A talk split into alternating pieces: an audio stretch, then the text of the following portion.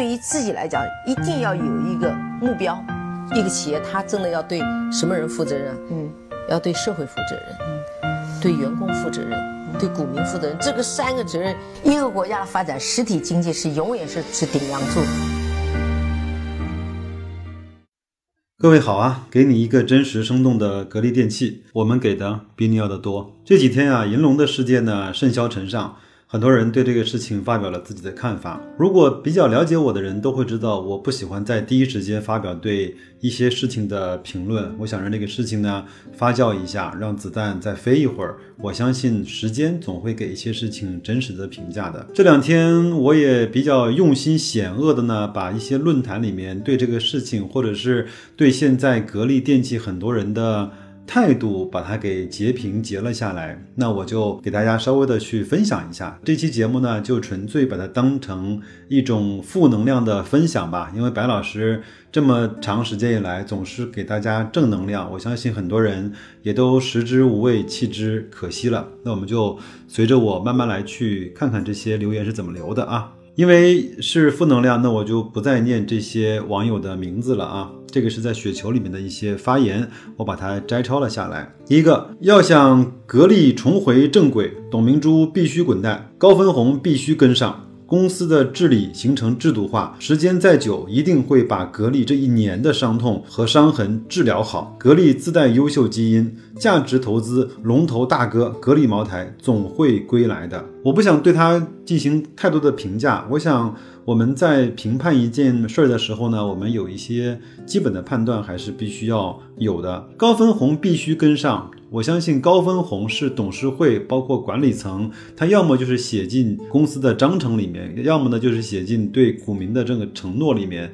你如果不是这样的话，他其实没有义务或者是没有嗯责任一定要高分红的。但是我们有一些行业协会是规定了高分红，比如说我们都知道银行这个体系净利润的百分之三十必须要拿出来做分红，它的分红率是不能够低于百分之三十的。第二个呢，公立公司的治理呢形成制度化，那我就想请问一下，现在难道格力公司的治理就没有制度化吗？那然后他说，时间再久一一定会把格力这一年的伤痕治疗好。那我想问一下，格力今年到底有什么特别大的伤痕呢？它是销量不好啦，还是质量下降啦，还是排名落后了，还是盈利不行了？我觉得我们去评价一件一件事情，一定得有自己的数据立场和逻辑，好吗？还有呢，他说董明珠喜水，就是喜欢水啊。呃，今年这个年呢，土这么旺，肯定不好。你看这个投资股票呢，都已经投资到风水上来了啊，包括生辰八字了啊。之前我之所以为夏天难过，到了秋天、冬天金水就来了就好了。没想到土的力量还是挺强大的。但是马上到了甲子月、呃乙丑月，明年乙亥水的流年，我觉得才会渡过难关，好运才来，不容易那么倒的。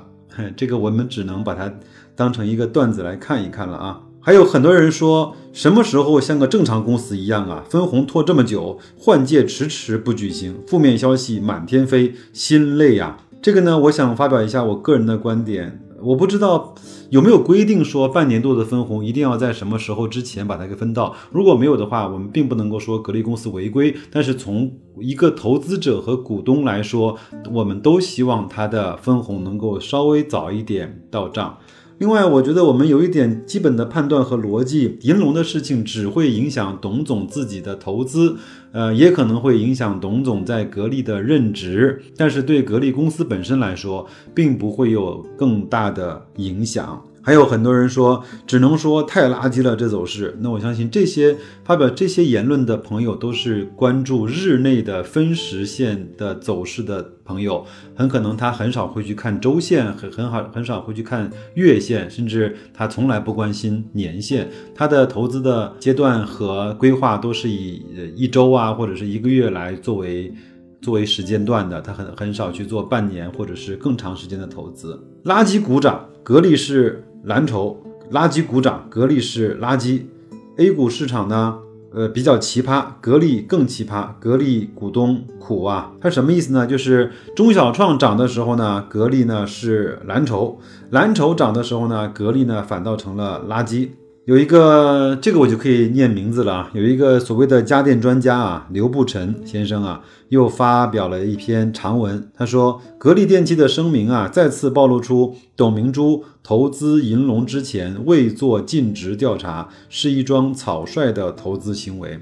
对这个专家呢，我已经不是特别想看他的文章了。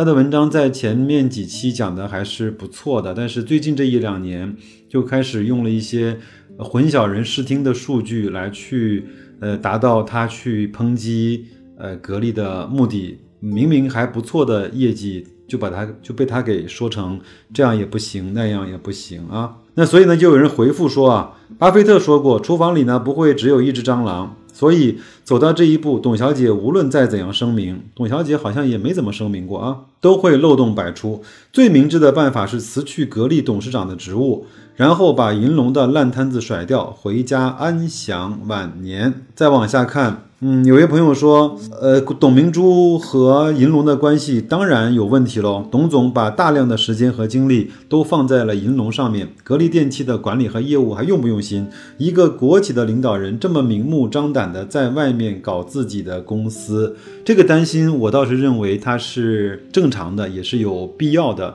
董明珠确实是作为一家国资委下属的企业，呃，但是呢，他自己。高调的去投资了银龙，我不知道这个里面是不是有更多的后招，或者是有更多的下一步的棋要去做。呃，如果是一般的在国资企业工作的领导的话，他应该不大会去用这样的方式来去做。当然，这也就是董明珠他自己的风格使然吧。我们再来往下啊。还有还有的朋友说买什么不好，非得买格力，迟早要完蛋。这种呢，就是纯粹的抒发自己的感情吧，我们一笑呃了之吧。最近基本上没戏了，银龙是个大坑，分红呢也遥遥无期。听说当时差一点要取消中期分红，我不知道这些都是从哪儿听说的啊？难道呃我们有朋友在董事会论耍流氓？董总呢，我是服气的。还有男人说只能卖了格力买美的了，哎，但是有没有人看过？长期来看，美的的回报未必有格力好。从今年来看，从今年年初一月一号到现在，美的的涨势和包括跌幅吧，都表现是弱于格力的。我们再往下来看啊，小米呢这两天发布了它三季度的财报，对不对？那很多人呢又把小米和格力的那个赌局把它给翻出来了。我在一期节目里面已经讲得非常非常的清楚，这个赌局纯粹就是央视的主持人想在台上搞搞气氛而临时安排的。那雷军呢比较听话，就还是按照导演的意思跟呃董明珠呢去说了这个事情。董明珠说：“我在台下就跟雷雷军讲了，我们就不要讲这个事了，这个事很无聊，很无趣。但是雷军还是讲了。董明珠呢就发飙了，他说：‘你不要跟我讲一块钱，要赌呢我们就赌十个亿。’这个本来在多个场合已经被证明它就是一个玩笑了，为什么还有那么多人去关心他呢？为什么现在没有人会去讲马云和呃王健林在有一次会上打的一个赌呢？他说和董小姐的赌局啊，小米应该赢了。”截止三季度，小米的收入是一千三百亿，格力呢是一千四百八十亿。四季度伴随着双十一、双十二的发力，Mix 三的发售超越格力，十拿九稳。（括号四季度空调是个淡季）。我想问一句的话，这一百八十亿在一个季度就那么好追的？而且对于小米来说有双十一有双十二，那对于格力来说也有双十一和双十二啊。虽然在使用上来看，呃，空调在四季度是淡季，但是不要忘了。格力有大量的经销商和格力是捆在一条绳上的，它可以利用淡季返利和压货的方式，把货都堆在代理商的库存，来年的旺季就不愁生产线生产不过来了。所以说，这样的赌局，这样的判断，首先它是一个玩笑，它是一个无趣的事情，我们还要把它当真，还要煞有介事的去算那个账。我觉得我们花点精力还是在正事儿上面吧。那正好呢，也是看到了奥维云网啊发布了双十一。线上的成交的数据，我也把它给截了下来。但是呢，对奥贝云网这样的，包括对产业在线，我们都不能够完全相信，或者百分之百当它的数据是百分之百是准确和真实的。那我们就只能用来做参考吧。在双十一的空调消费者付费排行榜中呢，格力以百分之二十八点一的零售份额居榜单的首位。那第一名呢是格力，零售份额是二十八点一，均价呢是三千九百五十五块。第二名是美的，零售份额是二十五点四，均价是两千八百二十四。第三名是奥克斯，零售份额是百分之二十四点六。均价是两千六百三，这个就低得多了啊。第四名是海尔，零售份额是百分之七点二，均价是三千七百四。那就是格力跟海尔呢，还是主打高端的。美的呢和奥克斯基本上在一条水平线了，但是奥克斯在这种场合的呃市场份额要远远的高于海尔啊。好，我们再往下看啊。一位朋友说，上了年纪的阿姨啊，容易上当。董大姐呢，也步入了老年妇女的行列了。一会儿手机，一会儿电池，一会儿又去搞汽车，这雷呀，可是没少踩。这人呢，无论你年轻的时候多厉害，上了年纪，脑子就不那么好使了。这自然的规律，不服也不行啊。是的，我们不服也不行啊。谁让巴菲特跟芒格都快九十岁了，还那么厉害做投资呢？有的朋友说，人家反弹你阴跌，人家回调你大跌，真是。垃圾。刚才说了，像这样的投资者呢，更多的是关注一天日内的交易，或者是跟某一些公司的涨幅或者是跌势呢去做一些比较。这样的比较，在我来看没有任何的意义。我们如果认为个是一家好公司，在没有高估的时候，这个时候就像呃有一个财经作家叫齐俊杰，他说我们公司的体系在这样的。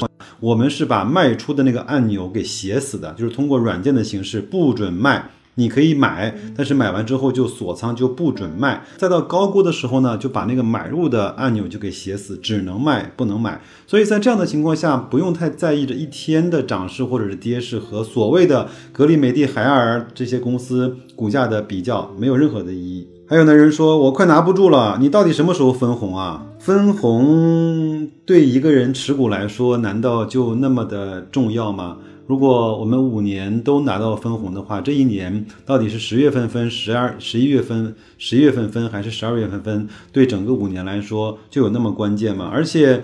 分红了之后，我们要去投资什么样的标的呢？是不是有现在来看比格力有更好投资价值的标的呢？如果没有的话，它即便是不分红又怎么样了呢？如果是还要投资格力的话，它分红了，它还会除权，那我们用红利再投资格力，其实跟不分红的道理是差不太多的。所以我建议大家，嗯，还是去深深的去理解一下什么叫分红，然后分红之后你应该怎么去投资。如果就像我前面的一期节目里。里面讲的，如果很多人有很多的格力的股票，成本都是在一块两块，或者或者是零，或者是负的的时候，那个时候分红对你来说就变成了真正的现金和现金流的提供，和真正的可以改善你生活的源源不断的那个金矿。所以在这个时候，我们呃分红啊，就把它再买成格力的股票，或者是投资你觉得现在比格力更有投资价值的标的就可以了。至于它什么时候分，等等一下嘛，有点耐心好不好？我也不念了啊，因为这这这段时间有很多这样的留言在论坛里面，我我是觉得可能在这个时候呢，是到了一个情绪的一个临界点。呃，当时格力决定二零一七年度不分红，这个呃情绪点就开始爆发了。包括呢，半年度说分了六毛钱，大家伙又开始觉得呃不够厚道，不够义气。还有董明珠的这种呃任期到了之后，一直还没有改选，还是一直没有去留的这种声明，大家伙又开始焦急了。那我就在想，你管他任不任期、留不留任呢？他只要在格力干活不就行了吗？他走了，我相信格力也不会塌；他留下来，我相信也不会把格力弄弄弄倒闭。那我们这个时候就没有必要那么的纠结。但是我们只是把这些所有在市场上发生的一些事情，当做我们情绪发泄的一个出口或者是一个托词而已。当时我记得有一个作家，我还是非常喜欢看他的作品的，叫余秋雨。他当时呢，为了写一本书，把自己呢关在一个深山老林里面，大概半年的时间。整个把这本书创作完了之后呢，他出来问一个朋友说：“哎，我在这个半年在写书的这个过程中，呃，世界上包括我们国家到底发生了哪一些我必须要关注的事情呢？”那个人跟他大概就讲了两到三件事情。那余秋雨说：“哦，那我知道了。”那转回身去，又回到他那个在深山老林里面没有任何信息工具的房间里面，继续写他下一本书。所以，我们觉得，我是想说，真正看到这个世界上值得我们关心的事情，并不是那么的多。它不是以按天的单位发生的，它也不是按照周的单位发生的，它顶多是按照季度或者是半年的周期来去发生的。如果我们做到了每年只做只看四次的盘，做四次的交易，那我相信你。你的收益率和整个投资的风格一定不是像现在一样去焦虑，对吗？然后呢，很多人我也看过，有一次我们在外面开会的时候，我坐坐坐在我前面那个哥们儿，大概以每三分钟到五分钟看一次股票行情的频率在看着股市，我就。跟他聊聊天，我说你为什么那么频繁的在看这个股价呢？他说我要看一看今天涨得怎么样，有什么新的热点，到底有没有跌，那个板块有没有涨停，那我在里面有什么机会？我说投资的话，可能未必是以天来去看待这个机会的，呃，应该是以更长的阶段，应该是以研究公司为本质的这种方方式去出发，才能够获得更好的。投资的回报，他说不行，这个我实在是忍不住啊。那我觉得可能每个人有每个人更多的自己可能能够接受跟适应的投资的方式吧。那么非常抱歉，今天我给大家吐了太多的脏水，然后也给大家分享了更多的负能量。我希望这个里面没有在我喜马拉雅这个平台上收听我节目的这些朋友所发的言，如果有的话，我也只能讲非常的不好意思。我我只是把它拿出来当做一个案例来去看待。其实有的时候，呃，内心里面也会有一些恐惧和焦虑，甚至有一些不满，甚至有一些对自己的这种怨恨，包括对上市公司的怨恨，甚至还是有一些对政策的这种怨恨。这些白老师自己都亲身的经历过，也也都体会过是什么样的感情。但是我想，我们做投资，你如果一个随随便便、随大随大流，跟没有每个人都一样的风格去做的话，你只能够去获得那个最一般的投资的回报。如果说想超出平常人，那你必须要在自己的某一方面去获得更高、更不一样的功力才可以。那就今天就聊到这边，祝各位投资愉快，再见。